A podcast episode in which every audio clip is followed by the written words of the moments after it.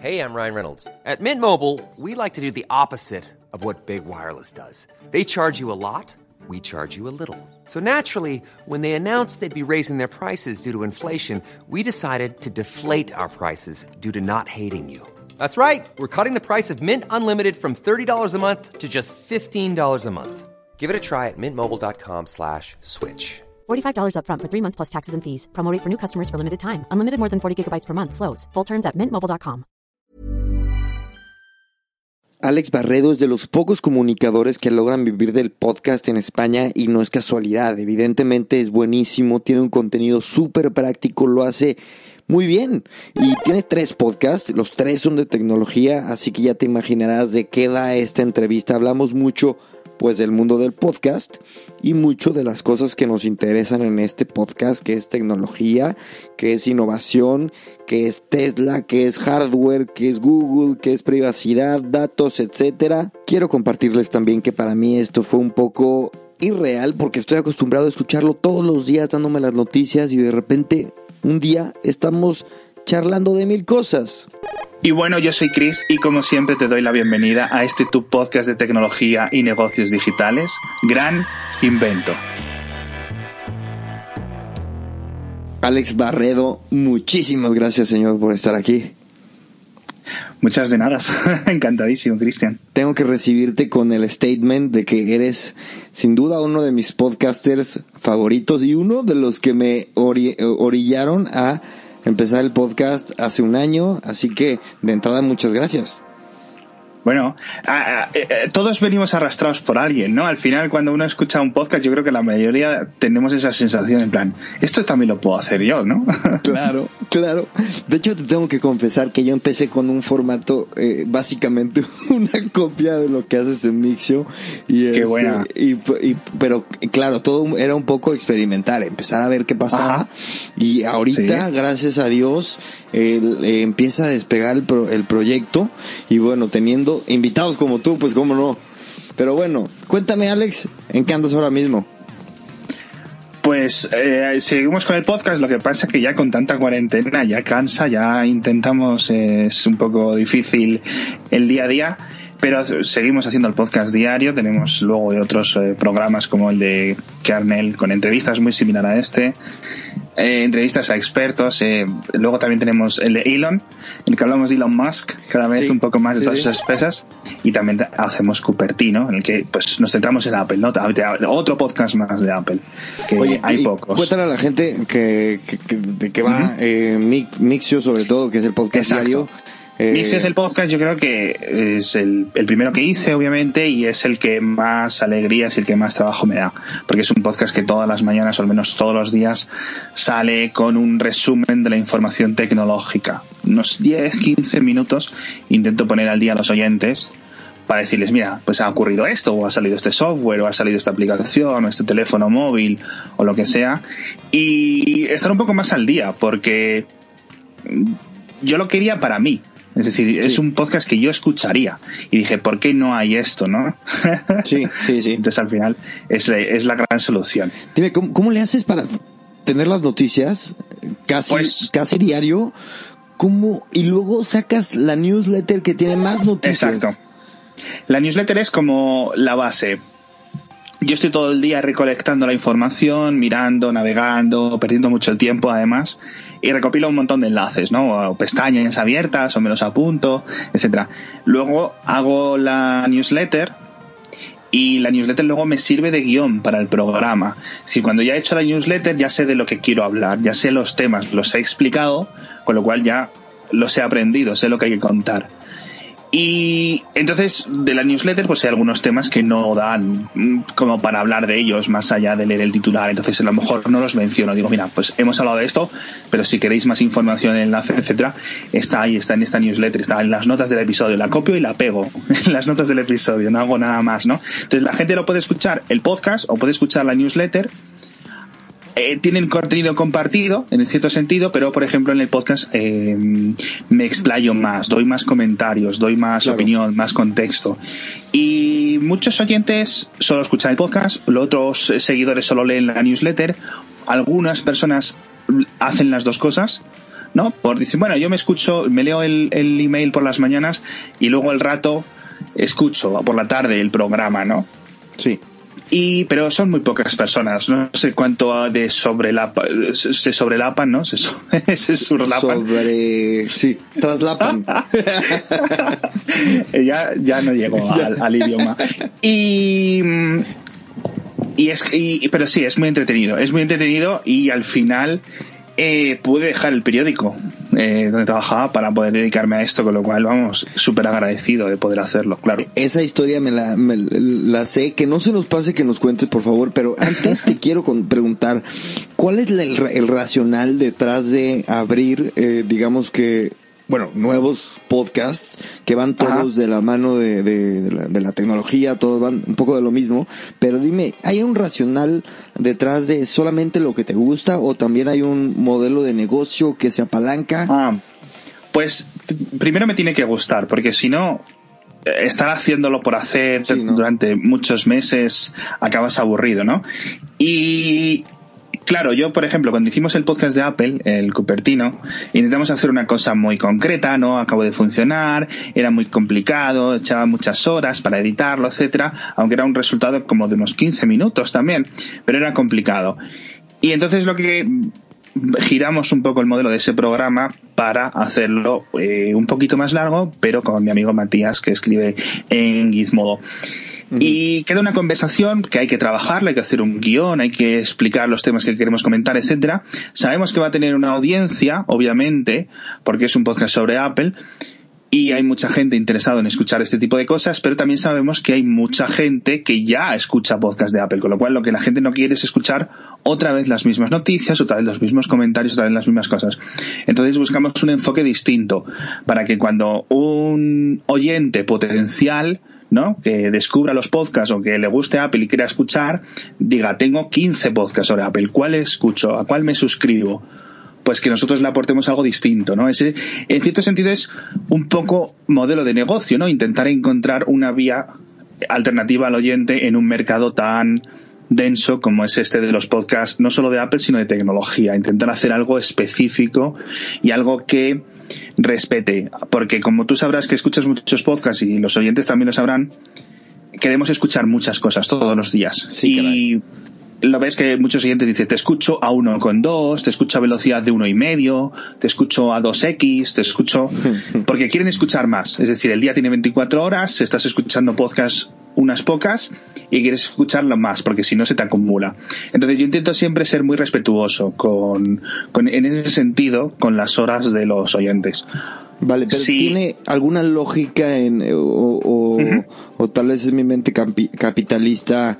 tiene tiene algún o sea te servirá para no sé para tu media kit o, o algo claro Vale, claro, vale. cuanto, en cierto sentido, mira, cuanto, lo, de, lo, de la, lo de los tiempos y la densidad de la información tiene un sentido muy claro.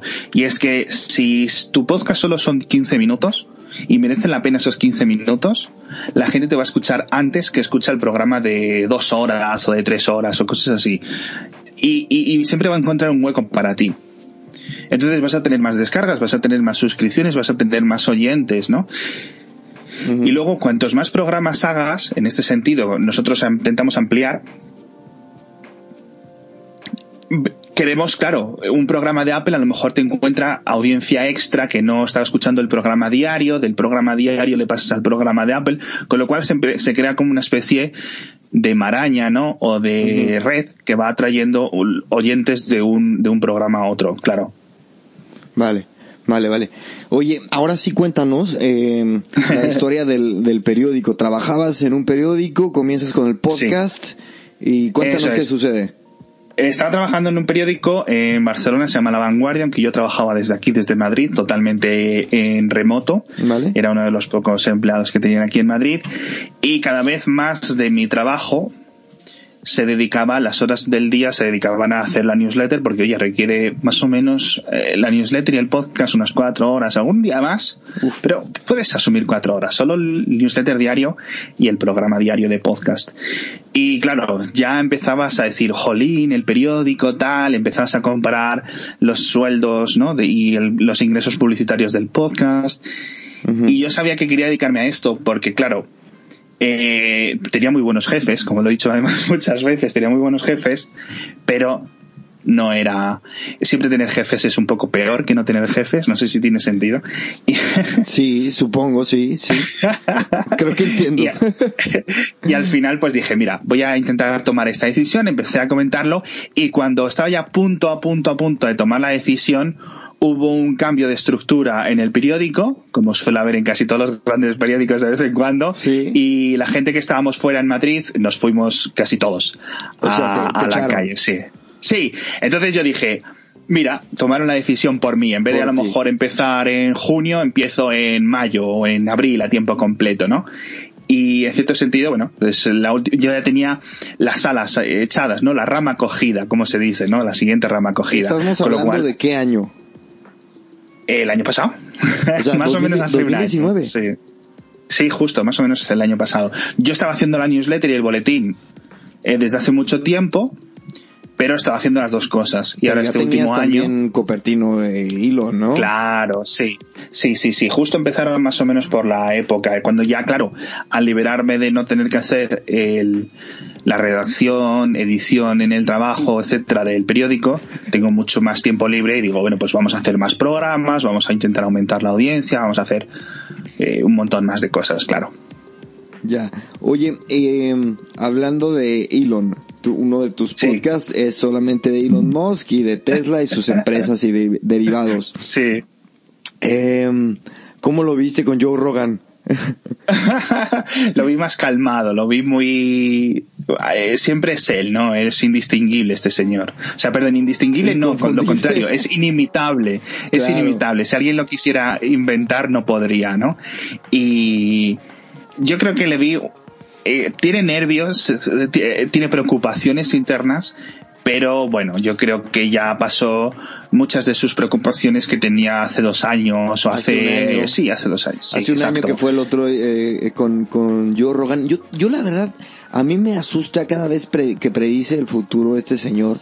Me da miedo porque cuando habla de, de, que nos vamos a comunicar por medio de estos chips incrustados en el cerebro y vamos a no vamos a necesitar el habla me dan escalofríos porque lo peor es que le creo casi todo lo que dice sí a ver, tienes que tener, yo, yo creo que tenemos que tener en cuenta que, Elon es también eh, se gusta mucho a sí mismo, ¿vale? Y cuando hace predicciones, yo creo que él siempre, por decirlo de alguna forma, es muy optimista. Ah, no, vale. eso sí, porque siempre... Que no, que no, no hay problema. Yo, por ejemplo, creí leyendo, crecí leyendo todas estas predicciones de Ray Kurzweil, que decía que em, la singularidad tecnológica iba a llegar y que íbamos a tener todas unas capacidades de, de, computación gigante en nuestras casas y tal. Y bueno, no va aún no ha llegado, pero más o menos se, vamos viendo los mismos pasos que él iba prediciendo en los 80, ¿no? En los años 80 y los años 90. Y ahora, por ejemplo, lo tienen en cuenta en Google, le pusieron un super salario hace unos años ya, cuando ya está mayorcito el señor, y lo tienen ahí apartado. Dice, mira, nosotros te damos unos millones, tú investigas aquí tus cosas, tú no, no, no, no, molestes mucho, pero ahí está feliz, ¿no? Trabajando en sus cosas de traducción y un montón de cosas que él fue pionero.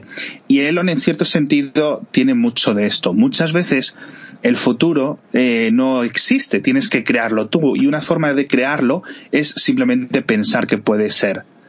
Y eso yo creo que es lo que hace Elon, porque eh, él se retrasa mucho con las cosas que dice. El Model 3 o no sé qué coche o no sé qué cohete va a estar... Invariablemente lo dice que va a llegar dos años antes. Exacto. Pero si tú no dices una fecha, ¿sabes? Y luego, a pesar de eso, te retrasas, te vas retrasando a ti mismo. Si te pones el límite, intentas alcanzar ese límite, aunque te retrases, aunque vayas después, aunque intentes recortar la esquina, aunque intentes hacer cosas. Pero yo creo que es muy importante ser excesivamente ambicioso. Y claro, eso tiene unos costes, por ejemplo, sobre todo para tus ingenieros que tienen que trabajar los fines de semana, que tienen que trabajar en las extra, que tienen que estar sin ver a sus familias. Pero si hay alguien que les fuerza y les crea esta recompensa, porque, claro, muchos ingenieros y muchos creadores están ahí porque eso les flipa. O sea, ellos podrían estar a lo mejor, eh, en vez de crear un software de autopilot para conducir el coche solo, podrían estar programando juegos y ganando muchísimo más dinero y trabajando menos horas, a lo mejor, ¿no? Pero prefieren estar ahí porque saben que es un problema chulo de solucionar. Y que puede impactar al mundo. Eso yo, eso es algo que he escuchado que, que les mete mucho como el, oye, a ver, este, esto no es un trabajo normal. Estás, a, estás a, a, pasos, a meses, y eso lo hacía también Steve Jobs, ¿eh? Que de, de, poder impactar el mundo, entonces claro, metes el, el la gente, pues, adiós, adiós matrimonios, adiós vida social, porque tienen un más, un, un porqué mucho mayor, ¿no? Exacto. En ese sentido, es una vocación para ellos, claro, más allá de un trabajo, no es un trabajo que, o la mayoría de los empleados de Tesla o la mayoría de los empleados de SpaceX, de, de casi cualquier persona que trabaje en aeronáutica y, y, y en este tipo de cosas tan avanzadas, no lo ven como una cosa en la que entro a las 9 de la mañana, me voy a las 5 de la tarde a mi casa o a las 4 de la tarde. Lo ven como algo más, ¿no? Eh, a lo mejor van a su casa y siguen trabajando. Claro. Claro. Ese tipo de mentalidad, hay gente que la acepta, hay gente que la acepta solo durante unos años hasta que se queman, hasta lo que el, cuento, el cuerpo aguanta, ¿no? Un montón del fenómeno startup. Uh -huh. Sí. Eh, por eso hay mucha gente que solo aguanta durante los 20, sus años 20, sus años 30 y luego dice, mira, ya no puedo más, ya tengo los hijos que es que de sí. verdad tienen que verme o, o, simplemente te cansas de hacer eso, ¿no? Sí. No te da el cuerpo. Pero mientras te da el cuerpo, eh, qué mejor que estar dentro de alguien que tenga una visión y unos recursos suficientes para hacerlo. Porque eso también es muy importante. Es decir, Steve Jobs, como decías, por ejemplo, les daba los recursos, les daba la financiación, les ponía las cosas a, a, sus ingenieros para que pudieran hacerlo real, ¿no? Es decir, no, no lo hacían desde mitad de la selva sin ordenadores, no. Estaban claro. con unos recursos, con si hay que comprar esto, si hay que invertir en esta empresa, se invierte, si hay que comprar esta otra empresa para que nos fabrique los chips, la compramos. Y en ese sentido es lo que hace también Tesla claro, y aunque SpaceX. Steve Jobs yo creo que era un, un líder más intelectual o más ideológico y y Elon hmm. Musk es, es un líder también muy técnico, o sea, es una persona que sí. sabe de todo, seguramente lo que están haciendo todos, que debe ser súper hmm. pesado, ¿no? Hablando de Sí, jefes. yo creo yo creo que es mucho más ingeniero el propio Elon que incluso solo por su educación, claro, por su propia educación universitaria que Steve Jobs, que era un hombre más de cultura, de pensamiento, más filósofo. O sea, claro. Uno es un ingeniero y el otro era un filósofo. Eso tiene que funcionar así porque sí. Porque es así, porque esta sensación, esta cosa. Un es, filósofo, diseñador, pensador. Claro. O sea, eh, Steve Jobs, si no hubiera acabado en Apple, a lo mejor hubiera acabado libro, escribiendo libros eh, de filosofía claro. completamente. Lo, o sea, lo vería perfectamente. Mira, Alex, yo creo que eh, con, a todos los invitados les hago un poco la pregunta de eh, los datos y qué tanto te da miedo los datos y qué opinas de uh -huh. este, pues este gran poder que tienen los, los Big Four, ¿no? Uh -huh. Pero yo lo quiero enfocar contigo y pronto en el, en el, en la entrevista en lo siguiente. En todos los medios de comunicación digitales somos fácilmente rastreables, sí. ¿no? Sa saben con quién hablamos, en qué momento y tal. Ahora, en el podcast no es así o me equivoco. Uh -huh. Y esto, si no es así, que es mi teoría, tiene un encanto especial. Justo. De momento, de momento, para la mayoría de usuarios de podcast, de oyentes, no es así. Por ejemplo, si estás en Spotify, estás un poco más rastreado tu uso sí, sí, sí. y tu navegación, tu constancia de datos, etcétera, que si utilizas un cliente de podcast más tradicional. Pero que puedas hacerlo elegir qué cliente utilizar, uno que chupa más datos, uno que te analiza, te escanea un poco más, ¿no? Mide todo lo que haces, y otro que simplemente es en plan, mira, aquí está el archivo, si quieres descargarlo, descargas y ya lo escucharás cuando tú quieras, ¿no? Que, que haya los dos estilos es muy gratificante y es muy bueno, porque por ejemplo no ocurre cuando estás haciendo Netflix. Netflix pues, quieres ver la tele y solo puedes verlo en la aplicación oficial de Netflix y con las condiciones que ellos dicen. Y si no quieres no lo usas. Los podcasts es tú lo echas al mundo y ya cada uno que lo escuche como quiera. Yo creo que esa es la gran gracia. Veremos si en unos años no perdemos esta posibilidad o, o la mayoría del público la, la pierde, claro. Es probable que la perdemos, pero también creo que la infraestructura del podcast mismo ya evolucionó como paralelamente a toda esta obsesión por los datos, que sí, que van a tratar de, de, de, de obtener más datos, pero esto, ¿crees tú que, que le mete un poco más de una sensación de descubrimiento al, al, precisamente al descubrir nuevos podcasts? Porque no es lo mismo, no tienes, no puedes confiar en el algoritmo tan fácil para, para, para asegurarte de que te vas a topar con un buen podcast. Creo yo que afecta, ¿no? Es muy difícil, tú seguro que lo sabes y los oyentes también, es muy difícil encontrar un nuevo programa que digas, ay, qué bien, los presentadores, la presentadora, quien sea, me gusta, me parece bien lo que dice, bien lo que comenta, me cuadra en sus opiniones. Es muy difícil porque tienes que darle una oportunidad muy grande, ¿no? Es como eh, empezar a ver una serie en la temporada 4 es muy difícil, ¿vale? No es YouTube, por ejemplo, te puedes ver un vídeo rápidamente y puedes pasar el, el vídeo a un momento concreto o una página web, un periódico digital, puedes hacer scroll rápido, hacer una lectura diagonal, ver un poco lo que quieras, ¿no? Ver un poco el diseño rápidamente. Al no tener un componente visual, tienes que estar 5, 10 minutos, media hora, una hora a lo mejor escuchando un programa y luego que te guste lo suficiente como para poder escuchar otro y otro y otro y otro. Y eso yo creo que es distinto. O sea, un suscriptor de YouTube, por ejemplo, yo estoy suscrito a cientos de canales. Eh, ¿Cuántos vídeos veo al día en YouTube? Cuatro, cinco, ¿no? No, y también el tema del algoritmo. Si tú a, a, mí me aparecen eh, vídeos en YouTube que no, de canales que no sigo. Es, es muy difícil la recomendación. Y lo que es el descubrimiento de nuevos, Sí. Es muy difícil de solucionar en podcast, porque claro, no se recopilan muchos datos, con lo cual es difícil saber, eh, lo, vale, cómo intentamos emparejar estos datos de gente que les gustan los programas X e Y y el, la gente que le gusta el programa Z, cómo saber si son compatibles esos grupos, ¿no? Eso YouTube lo sabe hacer, pero en podcast es muy difícil. Y no sé si sería igual de posible, claro.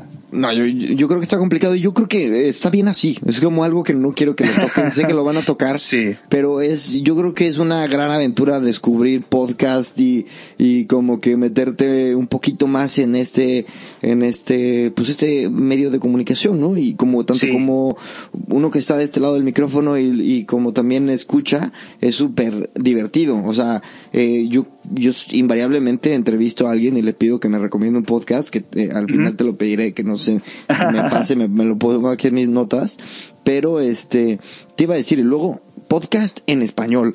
Tú eres bilingüe, lo sé por tu Twitter, pero eh, eres, tienes un podcast, vamos, en español y es autosuficiente. ¿Qué significa para ti eh, ser podcaster en este idioma? Pues que tienes una audiencia limitada. ¿Vale? tienes una audiencia mucho más limitada en lo que la puedes tener en inglés, obviamente. Por otra parte, tienes hay una competencia. Sí. Exacto. Exacto. Es un cálculo muy, es un cálculo muy, muy sencillo. Eh, somos menos grabando en español. En el futuro seremos más y se sofisticará un poco, ¿no? Más el mercado, en cierto sentido. Y, con lo cual está bien. De momento, oye, pues eh, hay una opción que hay, pero no es tan amplia como la que hay en inglés. Es que al final en inglés le pasa que se convirtió como en el latín del mundo antiguo. Todo el mundo lo chapurrea más o menos, aunque sea un poco.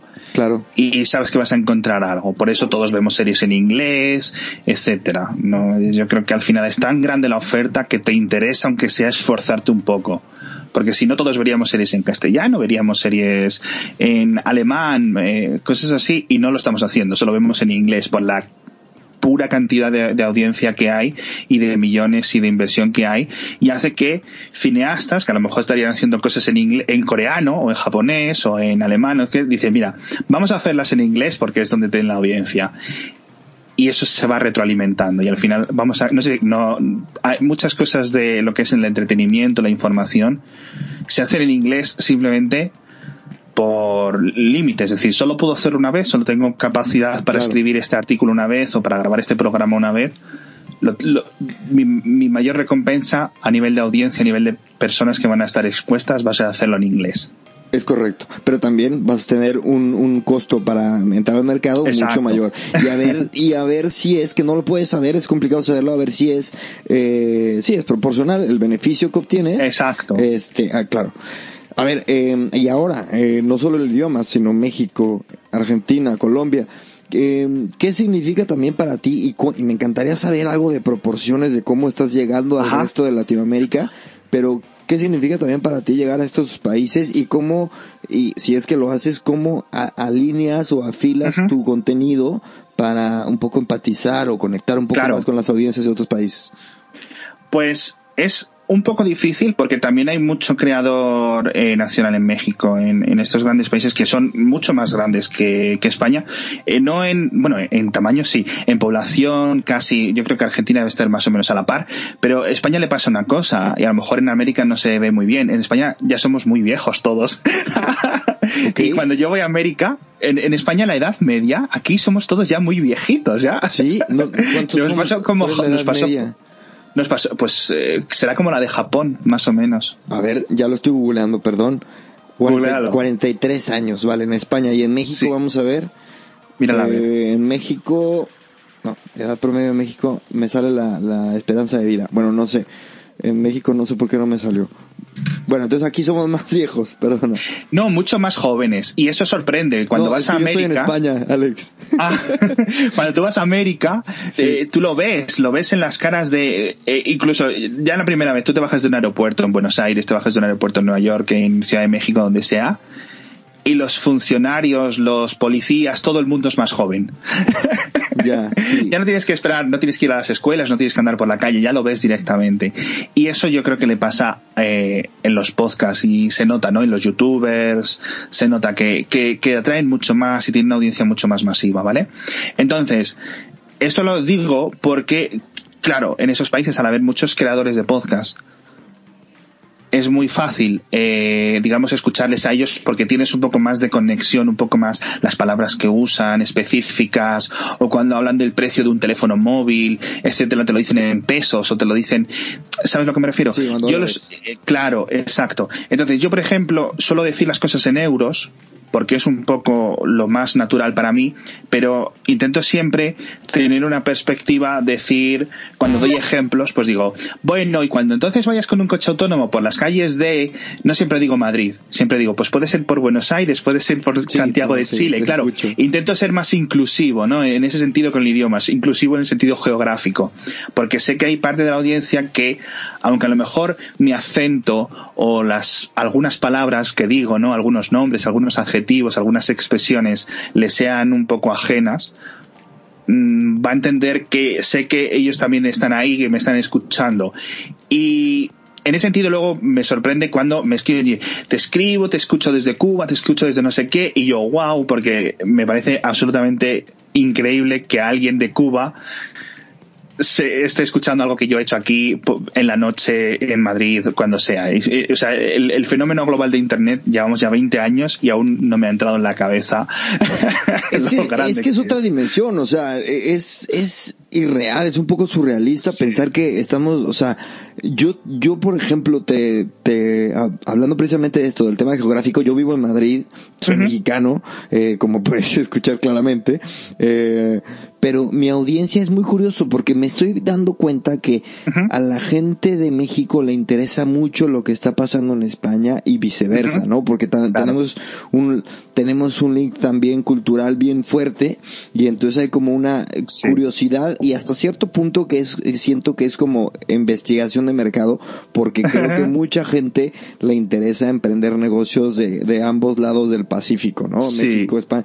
Entonces, eh, digo, lo voy descubriendo y me parece, me parece muy, muy, como dicen aquí, muy guay, muy padre. Sí. y me parece también que, que hasta cierto punto portas un poquito de responsabilidad de este medio poder un poco, pues aportar al idioma español en este medio, ¿no? Que como dices es limitado. Sí. Exacto, yo creo que es muy importante. Y al final yo cada vez que me doy cuenta, porque eh, cada vez somos más internacionales y más gente es capaz de ir a vivir a otros países, porque eso hace, hace poco no había. Y por ejemplo, eh, antes cuando alguien conocía a un argentino, ¿vale? Era en plan porque era un primo que había ido y se había inmigrado y había salido de aquí. Ahora todo el mundo conoce a gente de todas partes. Y eso empezó hace 10 años, al menos en España, ¿no? 10, 15 años. Que llegó un montón de gente de América de repente, porque los españoles nunca habíamos eh, tenido, al menos cuando yo era pequeño, no había casi extranjeros en España. Había algunos en el sur, de gente que, que, a lo mejor sus padres venían de África, de Marruecos, de Argelia, etcétera, pero no es como Estados Unidos, por ejemplo totalmente ajeno al mundo, o Reino Unido, que tenía un montón de inmigración asiática, etcétera. España siempre se quedó muy aislada y a España lo que hacía, en todo caso, era enviar gente fuera, igual que Italia.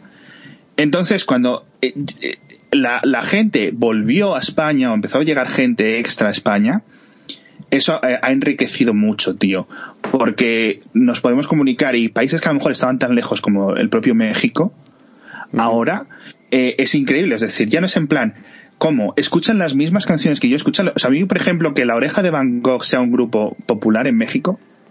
Sí. Me choca.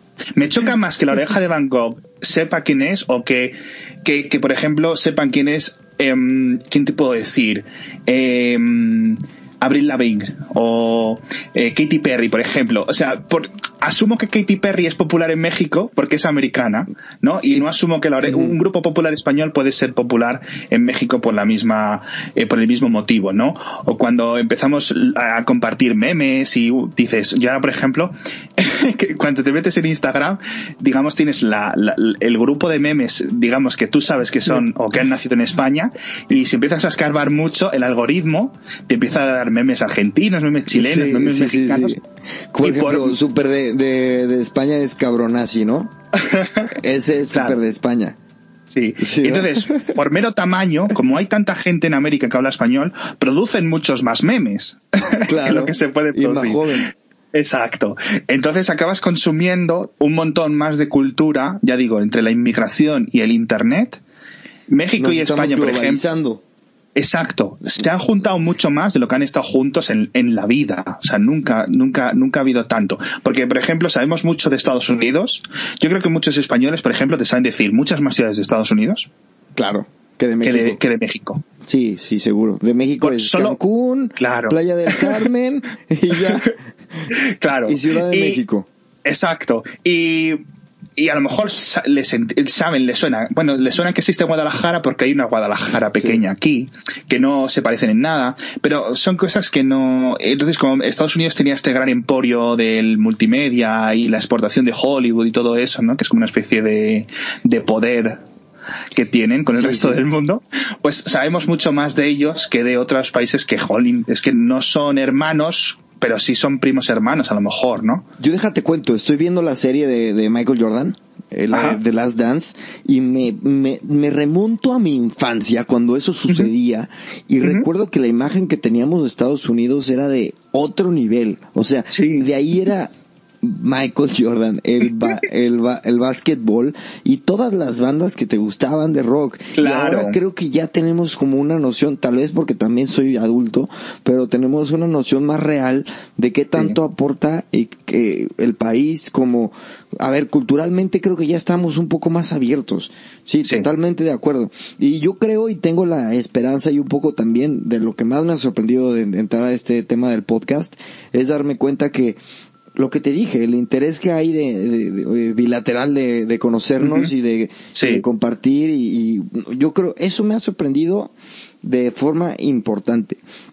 Pero a ver, Alex, hay un tema del cual tú hablas un montón que yo eh, todavía ah, como que me empieza a gustar y aunque he trabajado en ello, no, eh, no entiendo demasiado por qué. Te estoy hablando de los móviles, ¿vale?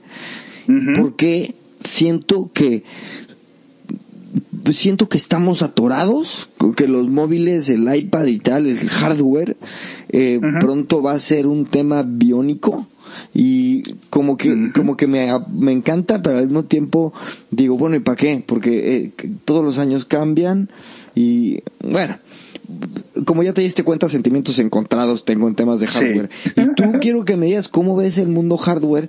En, bueno, obviamente tenemos la movida con Huawei, etcétera, pero cómo, hacia dónde crees que vaya? A nivel, en teléfonos solo ah, es muy complicado, pero eh, prever el futuro, pero vamos a intentarlo. Yo Es- creo que es lo obviamente más me gusta.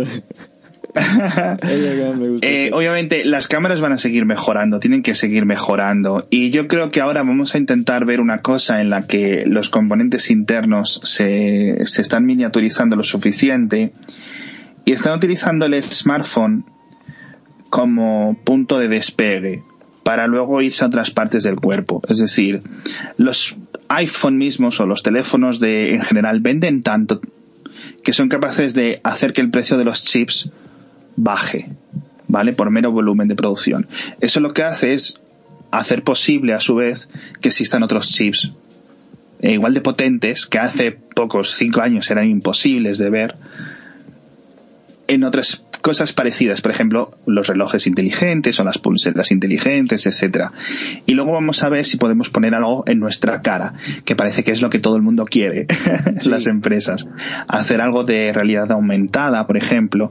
Y yo creo que los móviles quieren tirar hacia ahí, pero sin ser algo muy eh, arriesgado. Es decir, no te vas a poner un teléfono en la cara y vas a salir a la calle.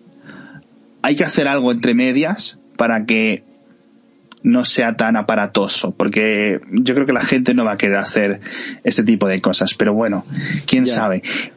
Pero Entonces, hay mucha- complicado mucha- es ponerle una mascarilla a la gente, un tapabocas a la gente y luego queremos, por otro lado, precisamente estoy leyendo un libro que habla de la, de la, de la gran línea, de la delgada línea, perdón, entre lo nuevo y lo innovador, lo cool Ajá. y lo totalmente raro que nadie va a adoptar, ¿sabes? Claro. Es un interrogante Hay- total. Es, es muy difícil de saber y necesitas, algunas veces, ¿sabes qué pasa? Que las tecnologías se inventan y llegan antes de tiempo. Entonces, como que falta un tiempo hasta que la gente se adapte o a nivel cultural o lo que es, o, o vean a suficientes personas utilizarlo y se rompa una barrera, un tabú, como pasó con los, eh, con los propios celulares hace muchos años. Eh, qué raro era ver a alguien con un teléfono en la oreja por la calle sí, y la verdad. gente se reía de ellos, ¿no? O incluso cuando empezaron a ponerles cámaras que no se veía nada y decía, ¿para qué quieres una cámara en tu teléfono? Pues fíjate, ¿no? Cómo trabó. Entonces, quién sabe, ¿no? Si acabamos con, un- con, con una mascarilla puesta delante de los ojos, pero tienen que ir evolucionando hacia ahí y yo creo que cada vez van a querer hacer más cosas en ese sentido. Eh, ¿A quién ves puntero? ¿A quién ves liderando un poco? Tomando el, No lo el sé. liderazgo que está dejando un poco de lado Apple. Creo yo. Eh, hay, hay algunas compañías, pero nunca sabes cuál es la que dentro de cinco años va a seguir viva. Ya. Porque es muy, es un mercado muy, muy asesino Muy de empresas en este sentido. Exacto. Ahora, por ejemplo, veíamos Magic Leap, que está muy bien y no sabemos si va a seguir a finales de año viva. Por Wow. ejemplo, luego tienes las gafas de Enreal, escrito N-Real, Ok. que funcionan bien, pero que tampoco es una maravilla. Entonces dices, me voy a gastar 600 dólares para ver cuatro puntos o, o- o algo así simplemente eh, y tengo que estar con estas gafas específicas, no puedo usar mis propias gafas o alguien que no usa gafas, tengo que ponerme gafas.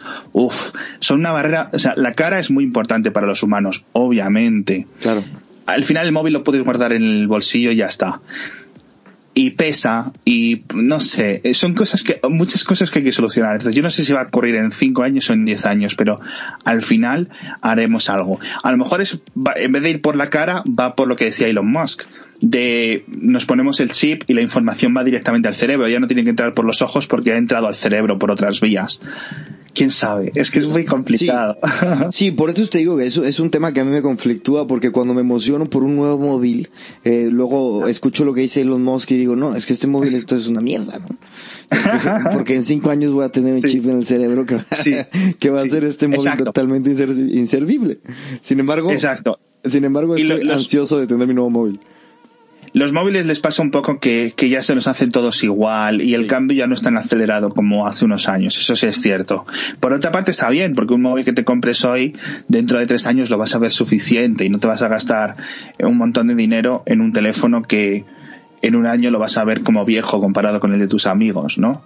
Entonces, A ver, y en temas de, de los Big Four que, que hablamos, em, ¿quién te da más miedo?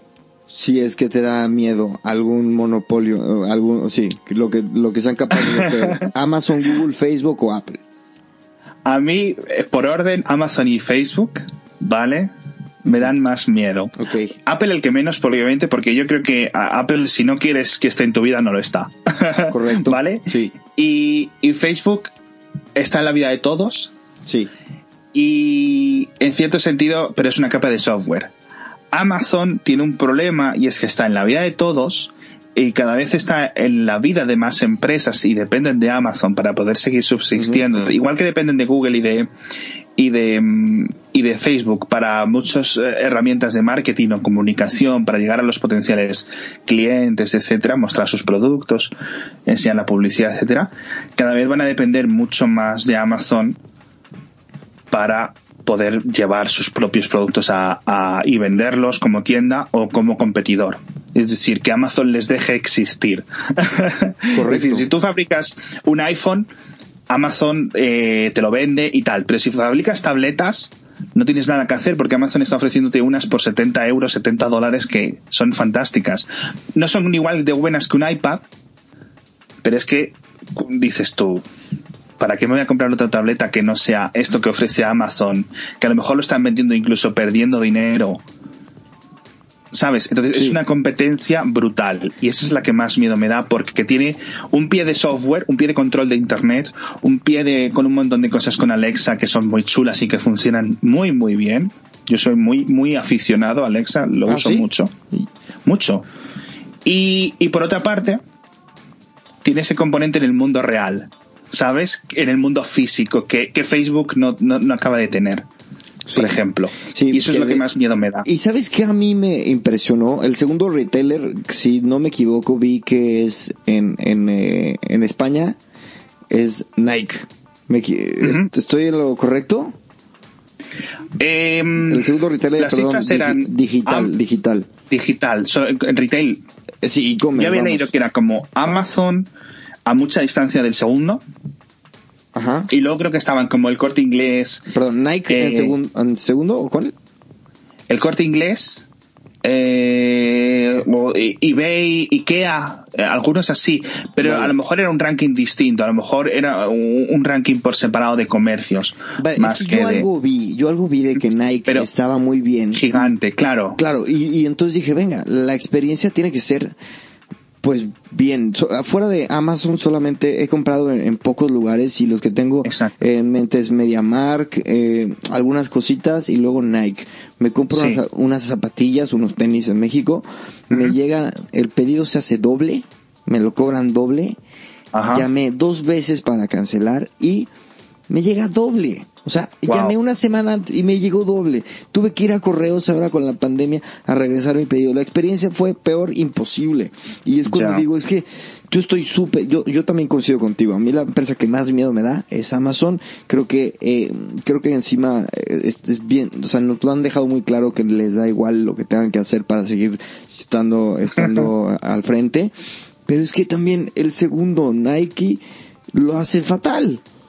Es que lo hace muy bien Amazon. Sí, es el problema, lo hace muy no- bien. Nos ha mal acostumbrado. Sí.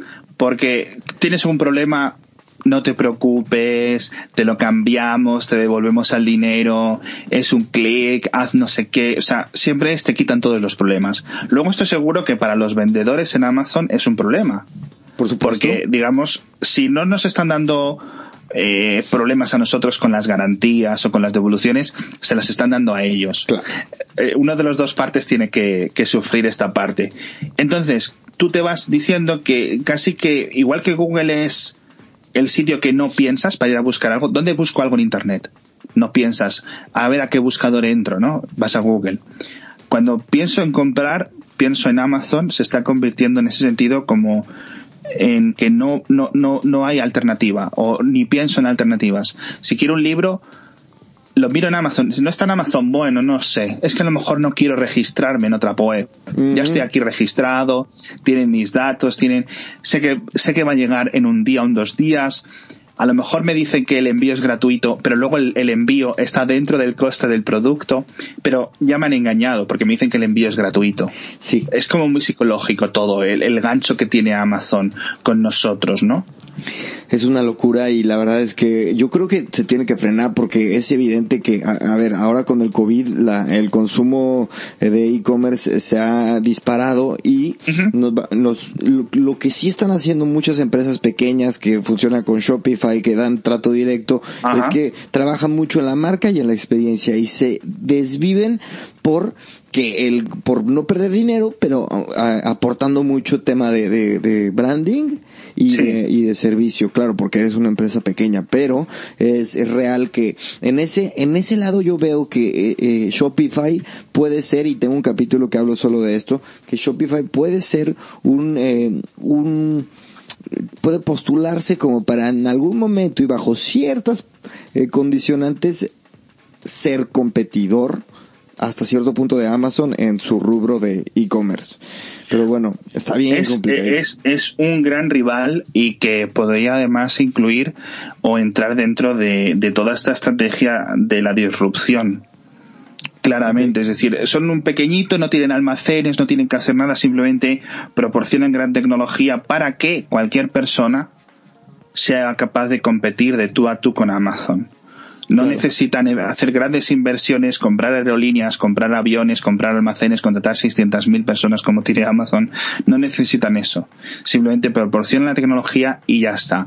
A lo mejor en el futuro lo que les permite es, una vez que hemos aunado a todos estos millones de tiendas, crear una infraestructura conjunta, ¿no? Como una colaboración entre todos. Pagas una cuota y puedes acceder a esto, no sé qué. Y en ese sentido, a lo mejor ahí les viene un gran rival, que era lo que tenía eBay hace mucho tiempo. Pero eBay como que se quedó perdida por el camino. Tú vas a eBay y tienes muy buenos precios y tienes un montón de grandes tiendas que venden a través de eBay. MediaMark, que me comentabas tú antes, por ejemplo, tiene muchos de sus productos están en eBay, con la misma garantía, el mismo envío, que, y incluso muchas veces con descuentos. Pero la gente no va a eBay a comprar como va a Amazon, ¿no? Y se sorprenden cuando las cosas están en eBay, eh, aún se sorprenden que están los productos nuevos, no que simplemente hay cosas de segunda mano. Claro. Sí, Entonces esa batalla la perdió eBay y la están intentando recuperar con marketing, con un montón de ofertas, con un montón de comunicación desde hace muchos años, pero yo no sé si es totalmente recuperable. Y les va muy bien, ojo, ¿eh? les va muy bien y hacen beneficios y tal. Sí, pero... y en Latinoamérica, Mercado Libre también he escuchado que, que, va, que va muy bien y bueno, espero que lleguen para acá pronto. La competencia es buena, pero tiene que haber tiene que haber mucha más competencia porque si no ese es el problema que uno lo haga tan bien y el resto se quede lejos y al final suframos por eso. Uf, qué mal lo hizo Nike, estoy indignado. Oye, una noticia que escuché en tu podcast fue el tema de Grecia, que pusieron algunas eh, eh, limitaciones para el manejo de dinero en efectivo. Creo que era para evitar fraudes. Y también hablaste de que en Alemania, no me acuerdo qué otro país también había metido regulaciones y bueno, a ver, sin mucho lugar a donde ir más que soltarte un poco la pelotita del tema y te pongas a hablar de eso. este, y a mí el tema del mundo cashless es algo que me apasiona también y hasta cierto punto es una de las interrogantes más grandes que tengo. ¿Por qué carajos todavía no puedo ir a una tienda y decir, te pago con tarjeta? Y me dicen, mínimo cinco euros. ¿No? ¿Y, ¿Y, por qué seguimos ahí? ¿Cuánto nos vamos a tardar en deshacernos del efectivo? ¿Por qué no lo hemos hecho? Te paso la, te paso la palabra.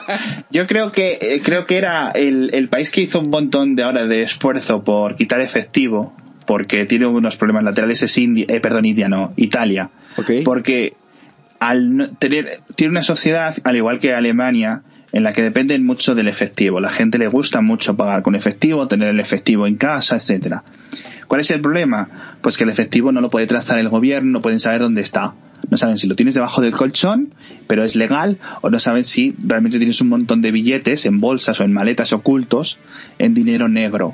Ese dinero, cuando está en un banco, aunque solo sea con un programa informático, lo acabas encontrando o con una investigación. Es mucho más fácil cuando el dinero está bancarizado.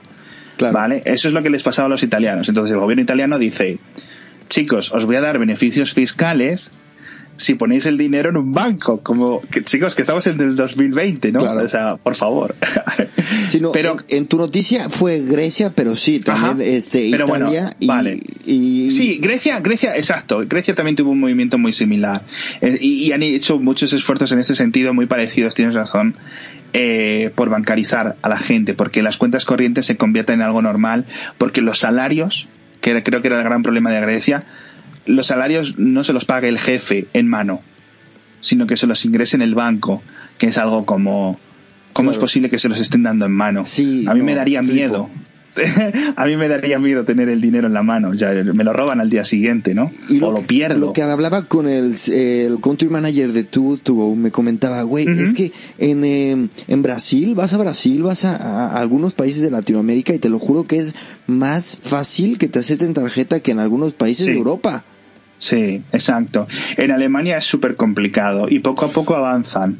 Pero en Alemania yo recuerdo que tienes que ir a sacar dinero y tener siempre dinero porque en muchos sitios no, no sabes dónde puedes pagar o no te lo aceptan. Y esto, por ejemplo, en España lo hemos sufrido, ahora ya mucho menos. Sigue habiendo algunos sitios que, como dices tú, tienes ese límite de los 5 euros, pero es porque el banco les pone condiciones para cobrar.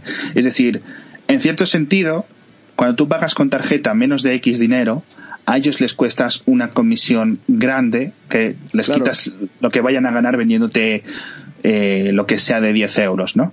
Sí. Y entonces por eso intentan siempre tener escondida la máquina de cobrar para que pagues con dinero y, y cosas así. Pero si la pides normalmente suelen tenerla, ¿no? Según yo es lo mismo que en Shopify. Cuando vendes te cobran eh, un porcentaje Exacto. más, un- una tasa fija que es, creo que son 30 céntimos en Shopify. Entonces, claro, esa tasa fija no importa si vendes 30 Ujú. euros, ¿vale? Pero si vendes muy poquito, esa tasa puede ser el 50%. grande, claro. Y muchos bancos, lo que bueno es que empezó en España es que empezaron a hacerse la competencia, que es una cosa maravillosa. Y hubo bancos que empezaron a ofrecer, en plan, tú tienes tu TPV, tienes tu máquina en la tienda, tengas una tienda, tengas mil tiendas, y solo te vamos a, y solo tienes que pagar 50 euros al mes. Da igual todas las ventas que hagas con tarjeta, nosotros solo te cobramos 50 euros al mes. Entonces a ellos les da igual que les pagues con tarjeta o con metálico, de hecho con metálico mejor, o sea, mejor con la tarjeta porque así no tienen que andar con ello, no tienen que ellos llevarlo luego al banco a- a- para ingresarlo en sus cuentas, ya lo tienen, ¿no? Y esto ya evi- evitando, pues eso, que la gente, las- los vendedores y las tiendas no quieran tener dinero negro y un montón de cosas que ya no son tan comunes en España como hace 30 años o cosas así. Hace menos, En la que, sí. bueno, es cierto. Hace poco era súper común. Yo me acuerdo que me desesperaba un montón en los bares. Ajá, sí. Los bares, por ejemplo, es un sitio donde yo creo que si fueras a limpiar dinero, sería, es, debe ser de los más fácil de hacerlo, porque Sí. dice, ¿cuánto has vendido? 10 copas. Y otro día, ¿cuánto has vendido? Mil copas. ¿Ya viste Ozark? claro. Buenísima serie. También a mí cada vez, Exacto. cada vez ya pienso en más opciones para limpiar dinero. Sí. O comprar un, un, un lugar de strippers o algo así, Sí, ¿no? sí, sí, en cierto sentido. Entonces, todo, el, el tener todo bancarizado asegura a los gobiernos eh, saber dónde está más el dinero de sus ciudadanos Sí. y qué es lo que hacen y sobre todo que digamos los ciudadanos sean honestos porque no les queda otra. Es decir, el gobierno sabe en todo momento por dónde ha fluido tu dinero, cuánto dinero tienes, cuánto dinero ha entrado, no sé qué. Que bueno, una cosa es bancarizarla, Alex, y otra cosa Ajá. es digitalizar el dinero, Claro. pero alejarlo como en las criptomonedas de una regulación gubernamental, que me parece súper interesante.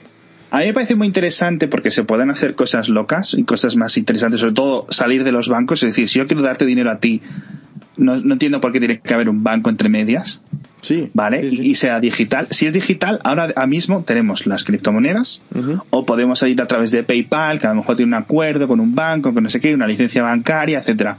Pero yo para darte dinero a ti tengo la opción física, que muchas veces es imposible, Claro. ¿vale? Que es completamente anónima. Yo te doy un dinero, nadie nos ve darnos el dinero, ya está.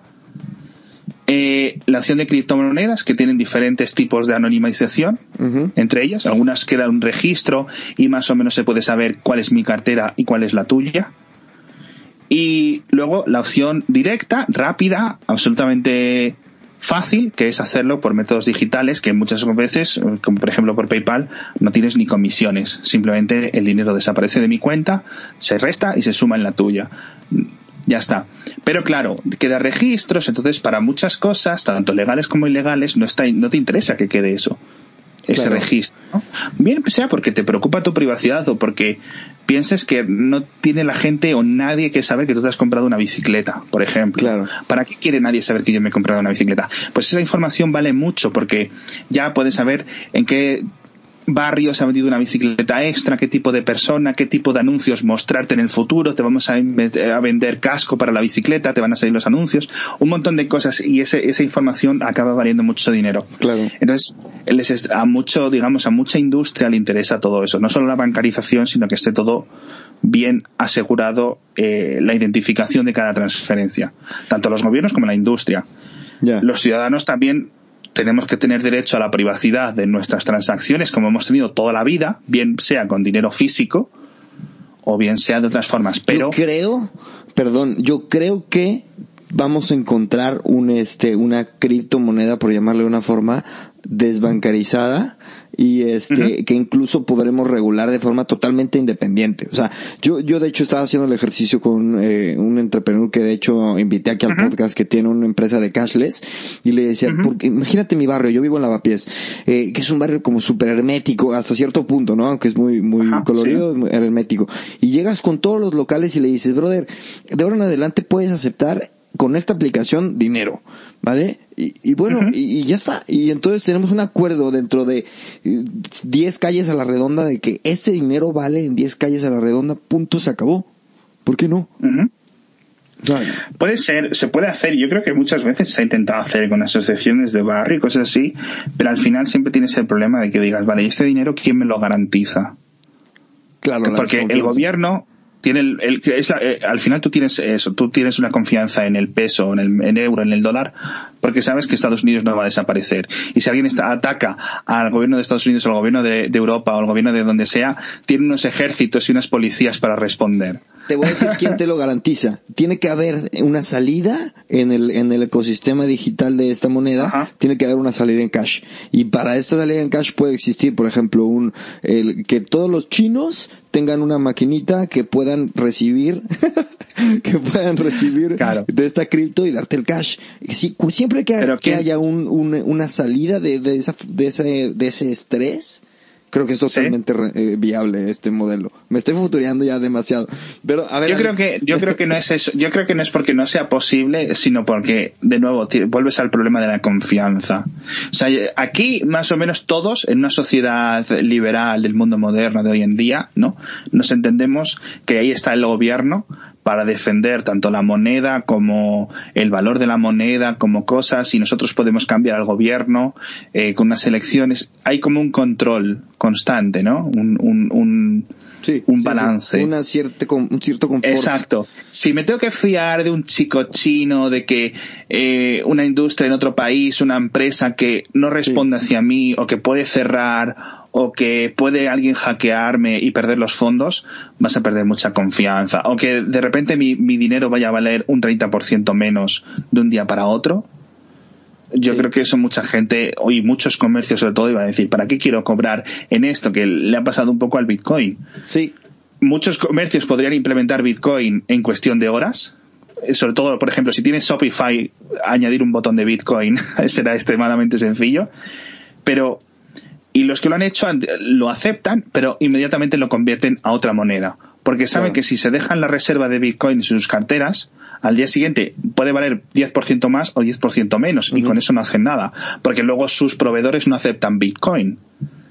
Entonces, es un problema de confianza masivo que necesitas una entidad gigante como un gobierno para que te la garantice. Por eso hay monedas y, y, hay países que dicen es que nuestra moneda es tan pequeña, es tan débil, o nuestro gobierno eh, va para arriba, va para abajo, ahora cae, ahora no sé qué, que ¿sabes qué? Vamos a usar el dólar, aunque no sea nuestro gobierno, nuestro dinero, que nos quitamos de muchos problemas. Bueno, es un, es, a mí nos da para hablar otro capítulo, deberíamos de hacer como, como el hilo, pero del efectivo, ¿no? Oye, este, eh, no, si, te das cuenta, no he tratado básicamente el tema del coronavirus, eh, pero porque me lo estoy poniendo como objetivo y también sé que en algún momento comentaste que ya estabas un poco cansado.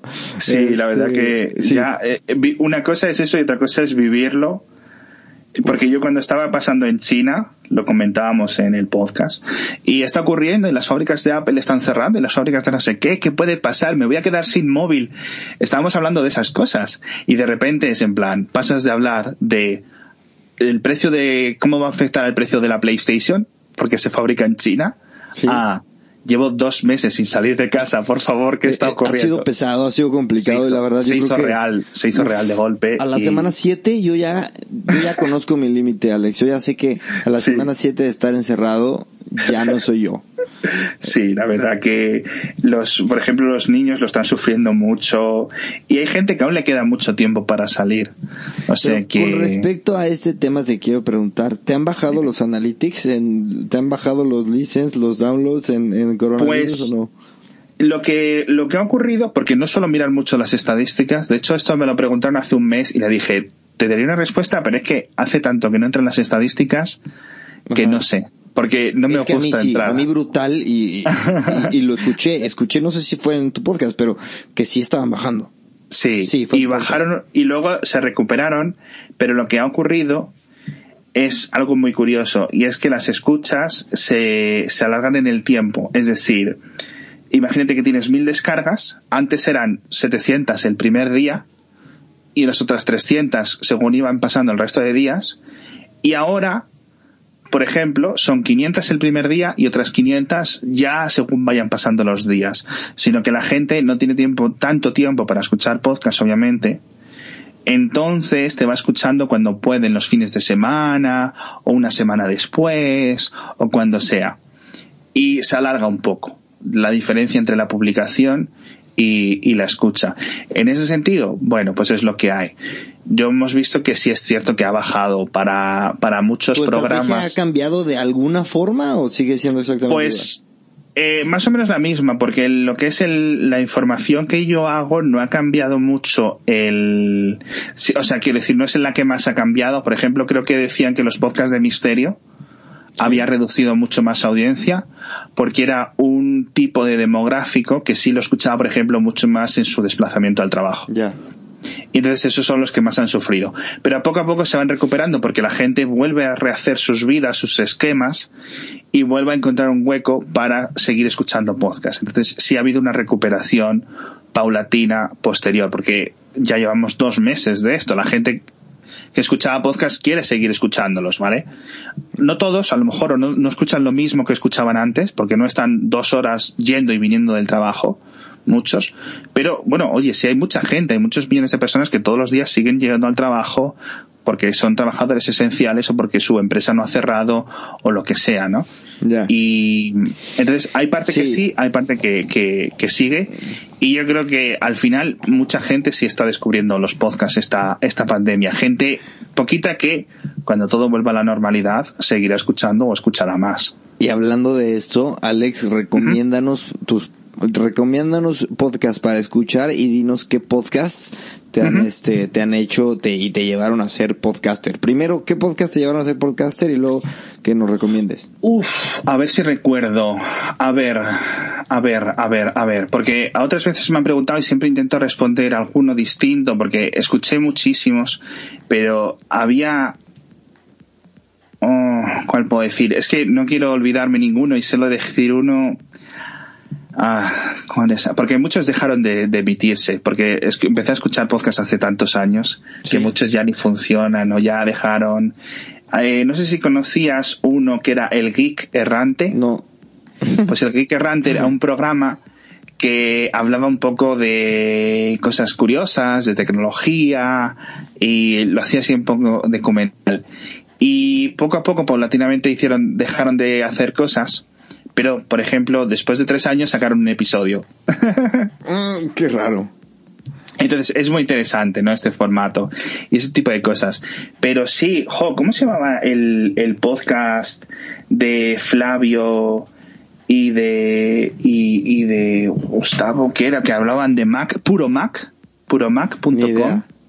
Puromac.com no te suena? No, no me Seguro. Pues ese podcast yo creo que fue el original de los podcasts de Mac en español y tiene voy a, estoy entrando en la página web ahora. Si, si no exagero, a lo mejor Mira, episodio 552 y es un podcast semanal. Uf. Con lo cual imagínate la de años. años. que llevan. Sí, y, o sea, estaba ahí, cuando inventaron los podcasts ya estaban ellos, yo creo. Ya. Es increíble la cantidad de años y años y años. Yo tengo años. un amigo que entrevisté también aquí, fue el primer entrevistado y tiene 10 años con su podcast. Wow. Sí, sí, sí, empezó cuando había podcast en español. Sí, sí, sí. Yo creo que 100 a lo mucho. Sí, Sí. y sigue, y sigue. Oye, locura. Y, ese, y ahora, ¿cuándo recomiendas?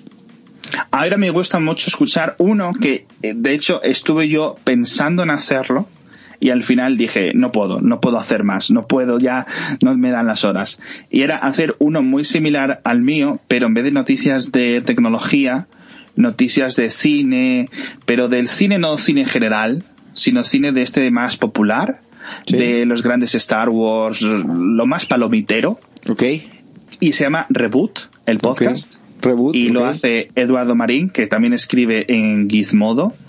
Y es muy similar. Él por las mañanas eh, o a lo largo del día, porque él vive en Argentina, eh, graba un poco. Mira, pues esto es lo que son los rumores de Marvel, o los rumores de los superhéroes, o los rumores de los cómics, o los rumores de las series de Netflix, de no sé qué. Y te lo dice, y va a pasar esto, y han contratado a un director. Es igual que Mixio, pero de cine. Del cine Bien. más, del que a mí me gusta. O sea, a mí me gusta todo el cine, pero este, oye, al final es como ya cultura popular, muy interesante. Y lo resume, y lo hace muy bien. Tengo que reconocer que lo hace muy bien. Ya, pues muy bien, nos quedamos con, con esta recomendación. No me cuelgues, Alex, No. este, pero nos despedimos eh, de la de la gente que nos escucha. Que te sigan, dinos este dónde te seguimos, Ah, que nos te escuchemos pues, en tal. Podéis escuchar todo lo que hago en Mixio, que es un nombre muy raro, pero confío que Cristian va a dejar un enlace. Claro, es mixx.io. Yo creo que si lo empezase a hacer ahora, elegiría otro nombre completamente distinto. Así te lo digo. El podcast de Alex o algo así, que más entendible. Pero es el que elegí y es el que es. Y ahí es donde estoy eh, grabando podcasts y subiéndolos todos los días, todos los podcasts que comenté al principio. Y en Twitter soy muy activo, estoy constantemente mirándolo y, y- y diciendo tonterías en, en la cuenta arroba somos post PC. Escribo en inglés, pero vamos, si alguien me habla en español, le contesto en español sin A mí ningún problema. Porque, en español. claro, porque no tiene sentido cambiar el idioma. Si alguien Sí, te dice ¿no? en español, pues para qué, para qué mentir, ¿no? Ojalá pudiera saber más idiomas para contestar a más personas y- y descubrir y leer más cosas, porque al final es por lo que estoy en Twitter, para conocer gente eh, súper interesante y para ver lo que escriben y ver lo que dicen y chupar toda esa información. Alex, muchísimas gracias, de verdad. Este, uno, un check en la lista para mí. De puta madre y muchas gracias por la pronta respuesta y la accesibilidad. Señores, no pueden perderse a Mixio y bueno, ya les dejo todos los links y tal. Muchas gracias. Adiós.